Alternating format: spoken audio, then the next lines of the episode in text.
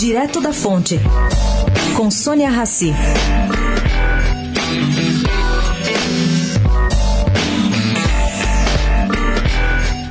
O presidente Jair Bolsonaro garantiu ontem que não mexerá na multa de 40% do FGTS aplicada hoje à empresa que demitir o trabalhador sem justa causa. Mas lembrou, na conversa com jornalistas, que essa porcentagem é definida por lei e não pela Constituição, indicando intenção de redefinir a questão mais para frente. Espaço existe. Indagado, o professor José Pastor, especialista em leis trabalhistas, confirma que o executivo pode se mexer na porcentagem. Bom, mas ele não acha que isso vai acontecer.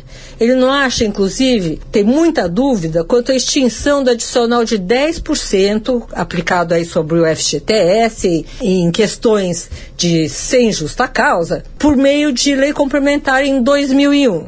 Esse extra foi montado para cobrir o rombo dos expurgos inflacionários de planos econômicos, o que elevou a multa total para 50%. Bom, em 2004, segundo o professor Pastore, o governo Lula anunciou ter zerado essa dívida, mas a cobrança dos 10% ficou. Pastor é muito crítico das regras do FGTS há décadas. Ele coloca que um trabalhador que ganha mil reais por mês, no fim de três anos, para ser demitido, recebe sete mil e duzentos reais. Quer dizer, quase um ano a mais. Sônia Raci, direto da fonte para a Rádio Eldorado.